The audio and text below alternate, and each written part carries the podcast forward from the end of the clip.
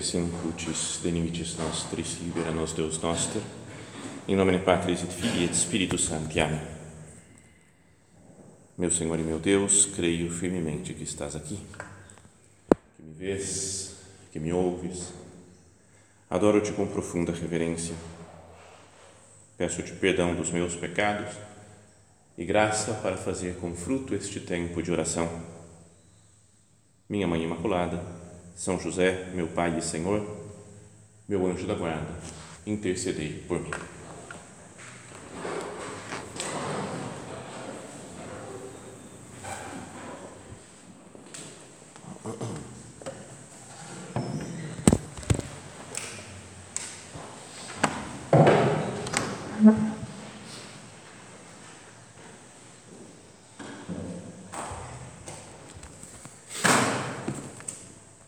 Existe um estilo de filme que que é muito difundido por aí, que muita gente gosta de assistir faz, na verdade, bastante sucesso, que tem muitos fãs, mas pessoalmente eu não, não gosto nada, né? não me emociona nem um pouco, porque é desses filmes que tem que desligar o cérebro quase né? para assistir, é só serve como uma, um descanso cerebral, né?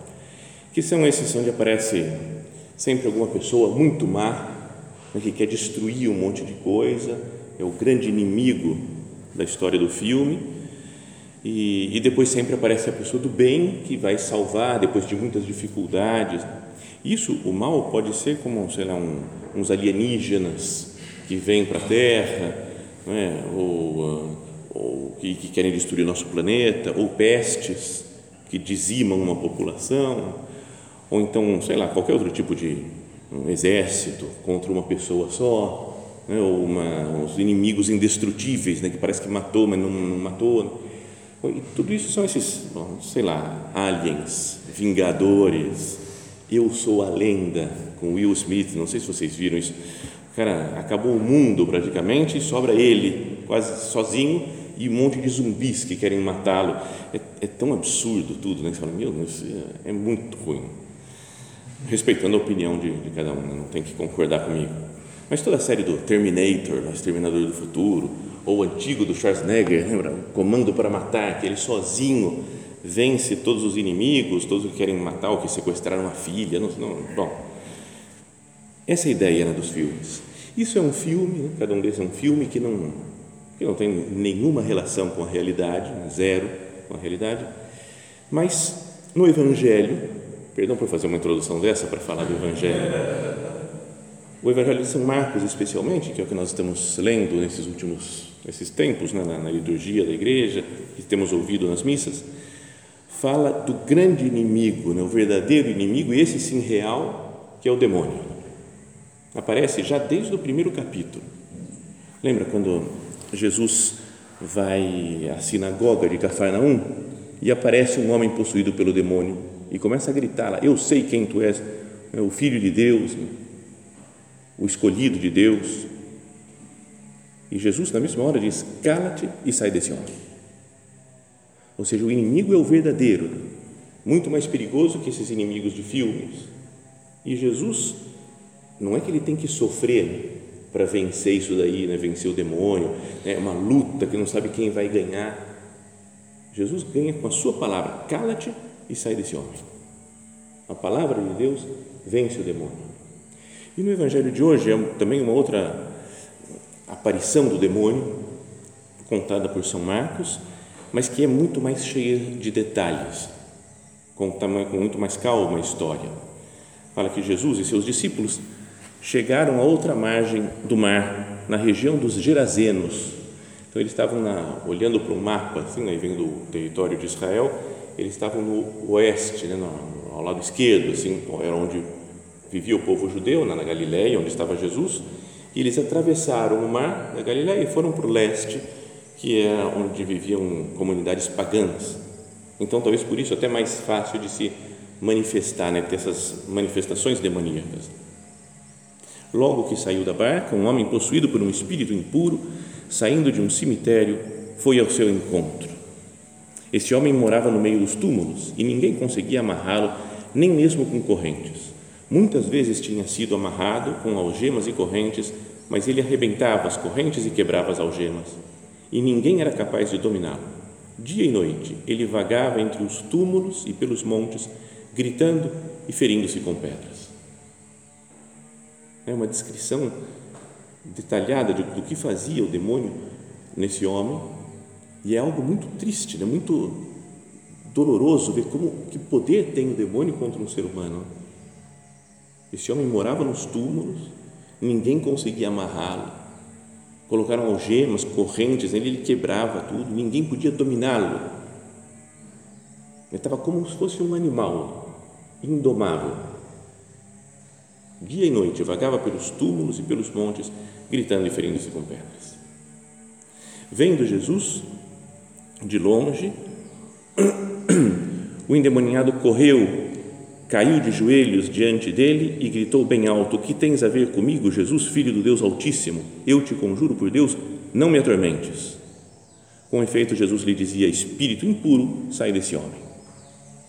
De novo, né? Jesus não tem medo, não passa perigos, dificuldades.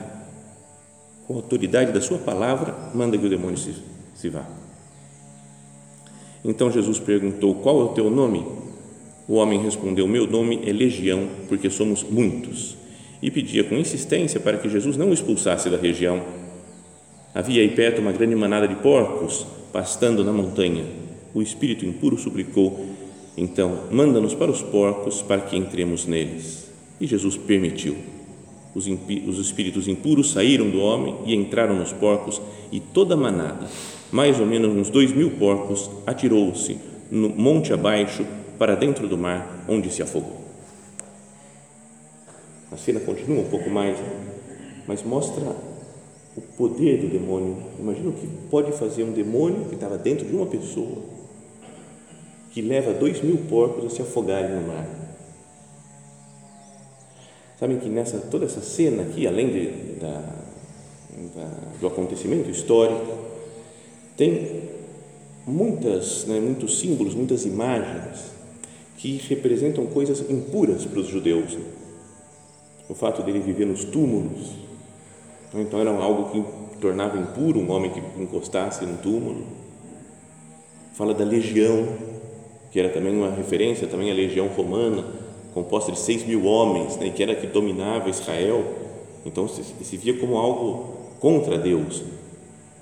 Os porcos, que eram impuros para os judeus, o mar, que é um símbolo também, até uma imagem do mal, do mesmo modo como Jesus fala, né, cala-te, sai desse homem, emudece, foi como ele falou no, no, na semana passada, quando meditamos naquela aqui, numa meditação sobre a tempestade acalmada no mar. As palavras são quase idênticas. Jesus disse: cala-te, emudece, fala para o mar e para as ondas.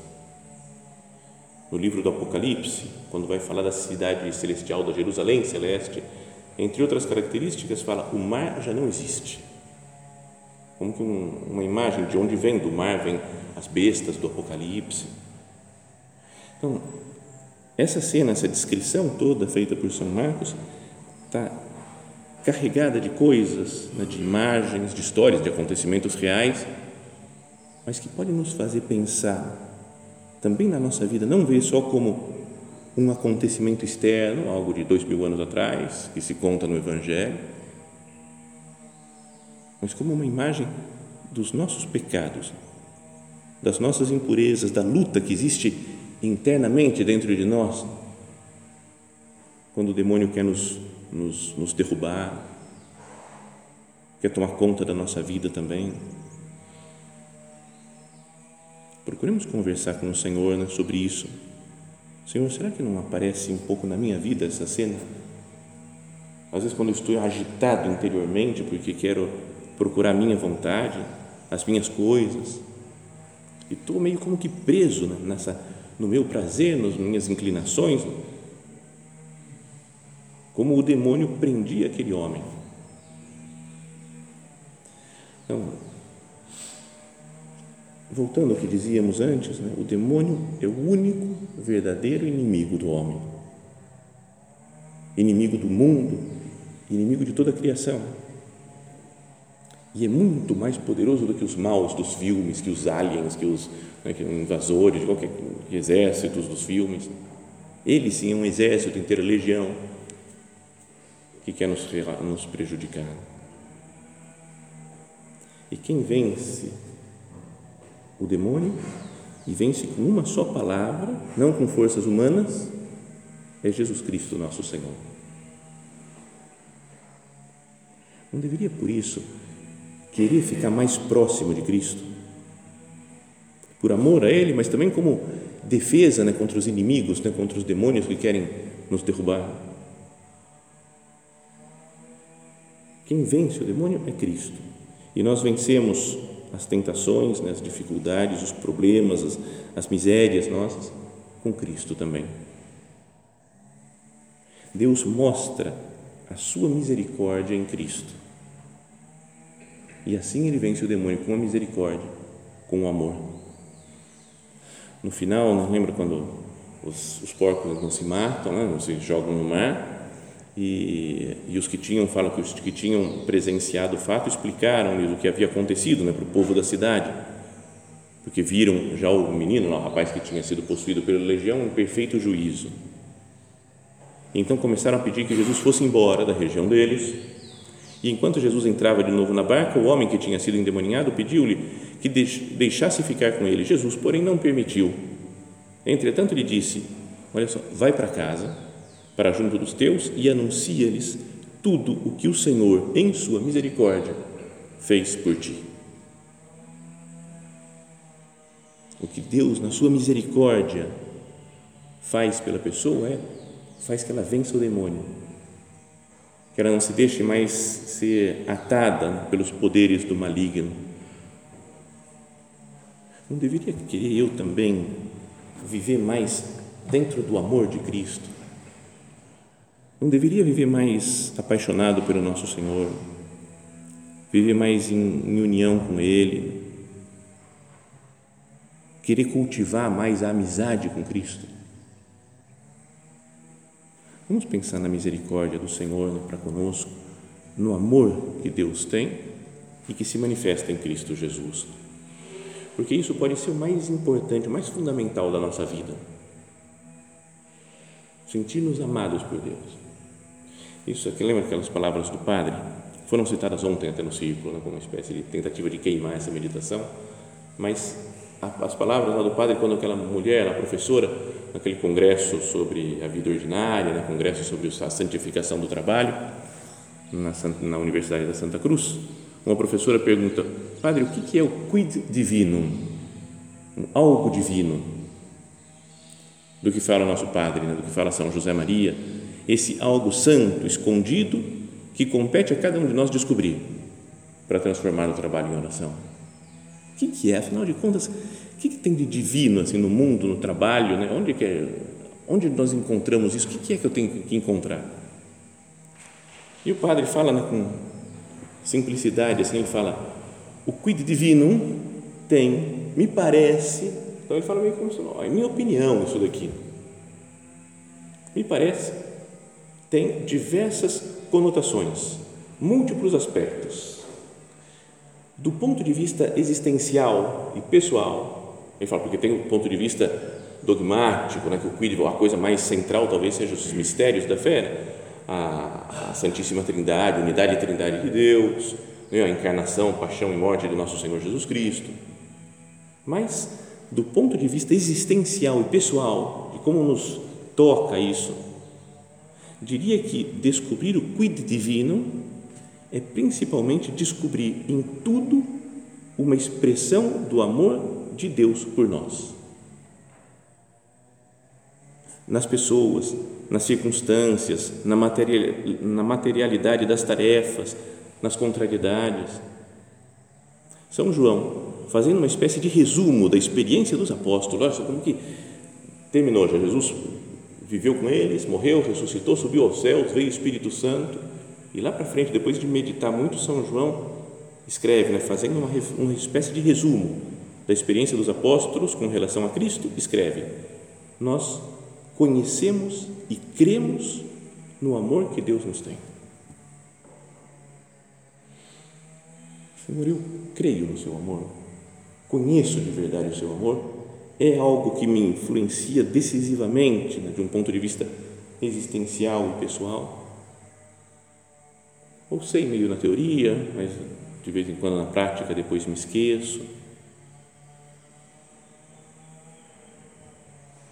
Não deveria pensar nisso. Existe o demônio, existe a, a, as nossas misérias existem, nossas fraquezas que nos afastam de Cristo, mas se eu estou com Ele, se eu vivo a amizade com Cristo, se eu reconheço a grandeza infinita do amor de Deus, o amor misericordioso de Deus por mim, será que isso não transformaria de uma maneira decisiva a minha vida? Me faria andar com mais segurança, com mais firmeza, com mais alegria. Tem o demônio que quer fazer esse estrago na nossa vida, né? como aparece nesse personagem do Evangelho de hoje. Não é que não deixava nem ser acorrentado, ele quebrava as correntes, as algemas, se feria com pedras. Mas uma palavra do Senhor o cura. Vamos imaginar que nós somos esse homem endemoniado. Não com as mesmas características, óbvio, mas não sei de um sim, uma, forma meio espiritual. Também o demônio, isso, aproveitando as nossas fraquezas, os nossos defeitos, quer dominar nossa existência. Tem um, um comentarista dessa, dessa cena do Evangelho, um autor espiritual, que fala assim: se pudermos nos reconhecer nesse homem torturado, também podemos ver que a salvação não é algo só para os outros, não é para os loucos, para as pessoas, os assassinos, mas também para nós. O poder do Evangelho também é para nós nós somos igualmente atingidos, embora possamos fazer um trabalho melhor de esconder isso por trás de nossas palavras coerentes, das nossas casas bem cuidadas, das, dos nossos hábitos inteligentes. A gente não manifesta, não tem ninguém com uma manifestação demoníaca assim aqui. A gente se comporta bem, mas por dentro, será que não tem uma guerra dentro de nós? Que o demônio quer nos tirar Cristo e aí ele fala a grande calma que se fez no mar, na cena anterior, né, quando Jesus acalmou a tempestade, corresponde à grande calma desse homem que agora está completamente vestido e em silêncio aos pés de Jesus. O nosso mundo interior não é às vezes muito cheio de agitação. Parece essa tempestade, as ondas no mar, Parece esse homem que vai se ferindo com pedras e andando, gritando pelos túmulos. E a presença de Cristo, a consciência renovada agora do amor que Deus tem, o amor pessoal que Ele tem por mim, deveria me dar paz.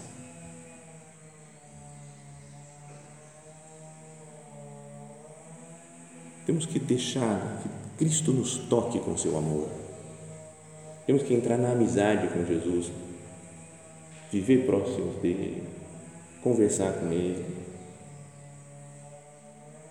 O amor de Cristo vai me curar de todas essas manifestações aqui, de, todas, de, de toda a loucura que o demônio quer me, me levar a fazer. Como dizia a música, mas o teu amor me cura de uma loucura qualquer. Eu sei que é brega a musiquinha, mas não é? O amor de Cristo nos cura de qualquer loucura, de qualquer coisa demoníaca.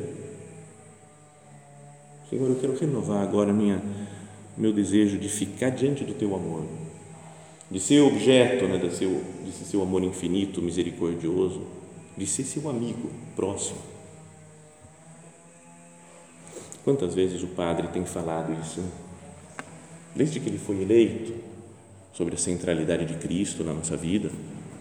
E numa carta, uma mensagem breve dessas de, acho que foi há dois anos atrás, durante a, um pouco antes da Semana Santa, durante a Quaresma, e ele falava assim, o padre: aproxima-se a Semana Santa. Procuremos viver os próximos dias com intensidade, de modo que possamos dizer sempre, de novo com São Paulo, mi vivere Christus est, para mim o viver é Cristo. Que nós possamos dizer isso, né? para mim o viver é Cristo. O Senhor não é para nós somente um exemplo. Lembro de um comentário do Papa, e o Papa, né, o Papa Francisco dizia, fazia referência daí ao Papa Bento XVI, sempre me impressionou o que o Papa Bento XVI disse, que a fé não é uma teoria, uma filosofia, uma ideia, é um encontro, um encontro com Jesus. Para nós, viver é Cristo. E se às vezes perdemos de vista esta realidade por fragilidade, cansaço ou outras circunstâncias da vida, Ele sempre está nos esperando e, inclusive, se faz encontrar pelos que não o procuram.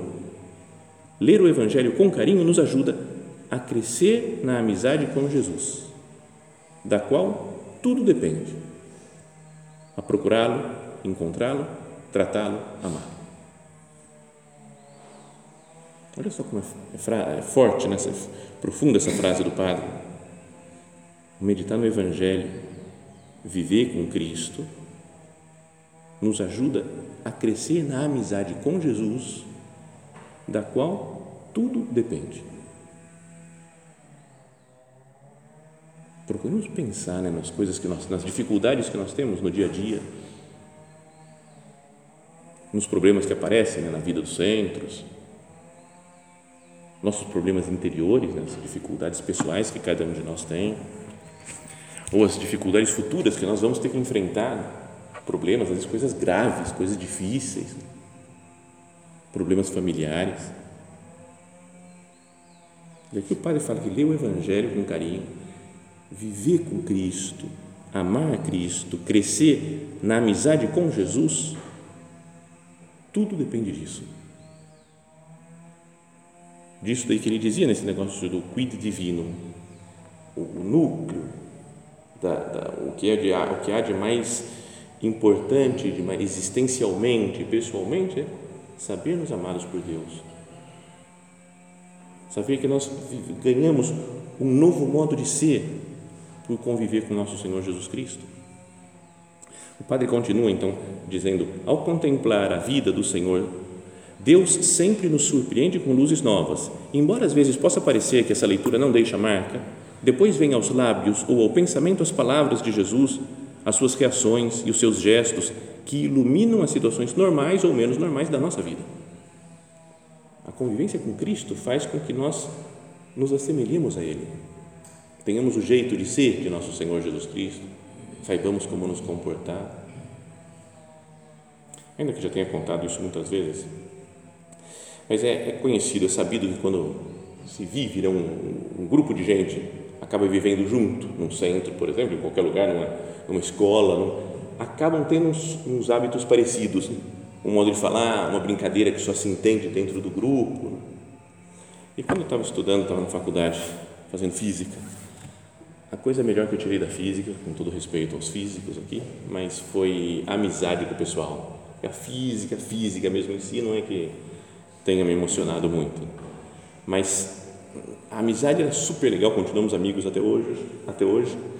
E, e uma das coisas que acontecia é que alguém começou a falar quando se assustava de alguma coisa, falava: "Meu Deus". Era um meu Deus tremido assim. Então, cara, mal na prova, quando você tirou 0.8 e os outros, meu Deus. Qualquer coisa que acontecia meu Deus, era ridículo. Vendo de fora, falava, é muito ridículo isso. Mas a gente falava isso, né? E um dia, depois de um tempo, encontrei, encontramos no, no, grupo nosso, lá assim, apareceu a namorada de um deles, dos amigos que não estudava na faculdade lá com a gente. E ela se assustou com alguma coisa e falou, meu Deus. Igual também, né? Sabe como se fosse transmitindo, transmitiu para o namorado dela, ela foi transmitindo para né, a menina. Então, Bom, não é que seja exatamente assim, mas com Cristo, será que eu não deveria pegar o estilo de Jesus de fazer as coisas? Tanta amizade com Ele, tanta proximidade, que eu tenho a força e a serenidade de Cristo para enfrentar os demônios da minha vida.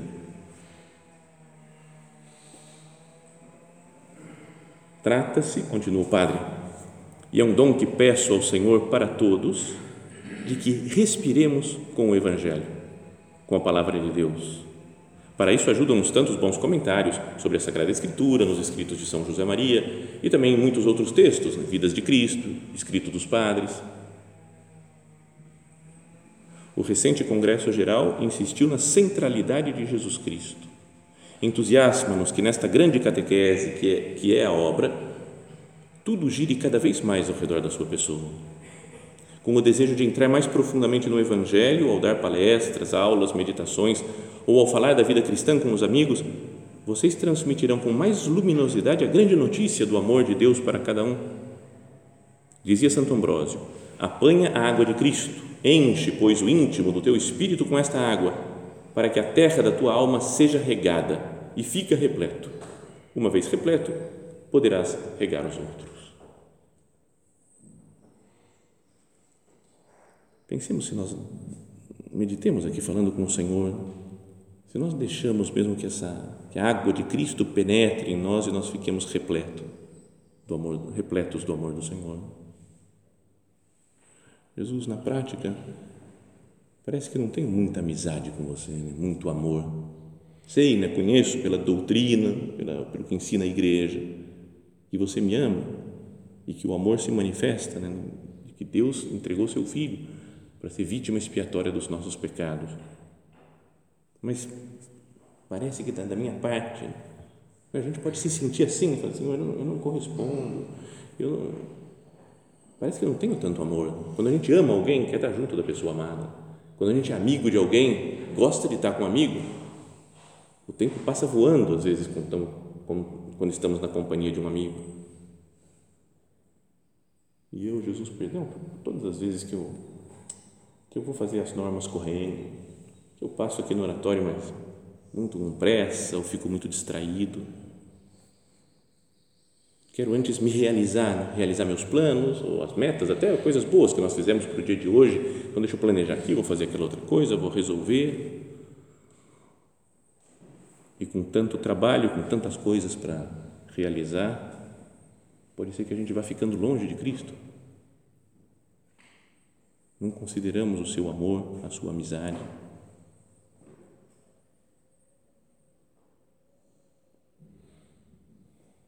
Foquemos de novo né, o nosso não sei, o direcionamento da nossa vida para esse foco.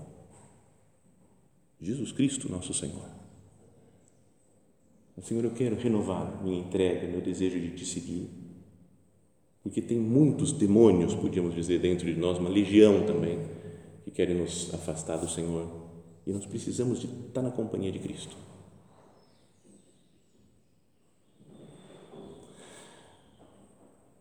Isso nós pensamos, né? se nós somos como esse homem endemoninhado, que temos que chegar na presença do Senhor e ele fica liberto, fica calmo, sereno, em paz.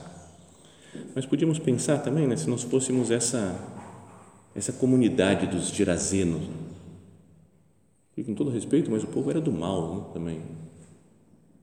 Não é que expulsavam, não queriam saber de curar aquele homem não, não fala em nenhum momento que quisessem curar, tirar o demônio dele, né, fazer alguma oração para expulsar o demônio, simplesmente acorrentavam, deixavam que ele se ferisse com pedras, que ele vivesse longe nos sepulcros.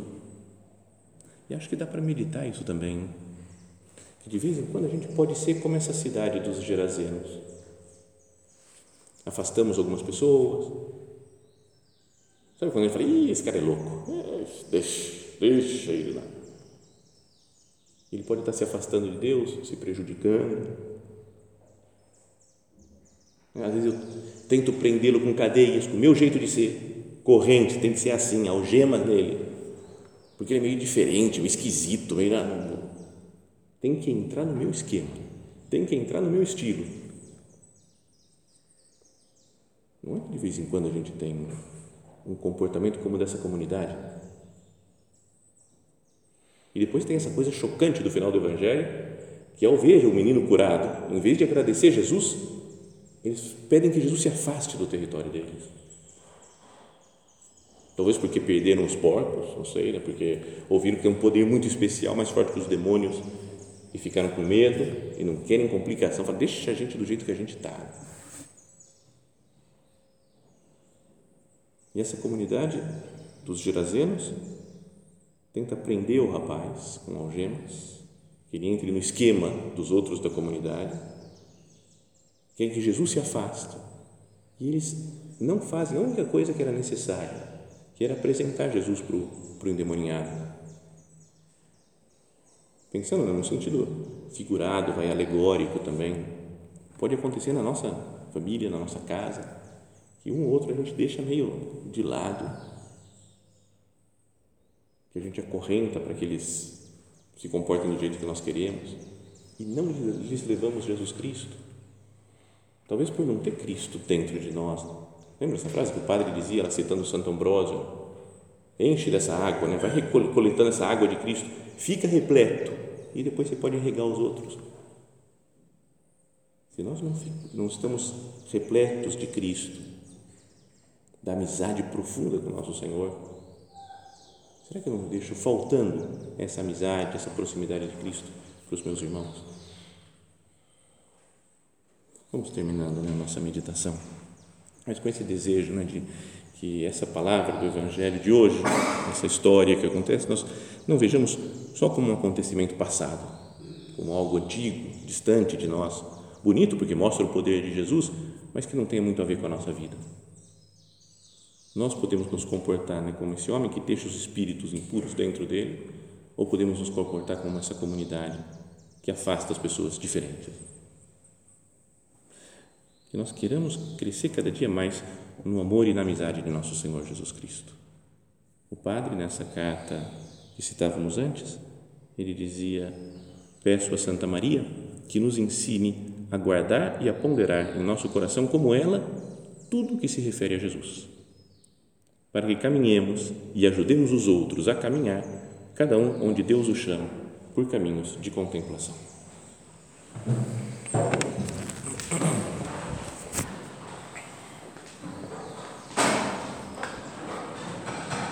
Dou-te graças, meu Deus, pelos bons propósitos, afetos e inspirações que me comunicaste nesta meditação. Peço-te ajuda para os pôr em prática.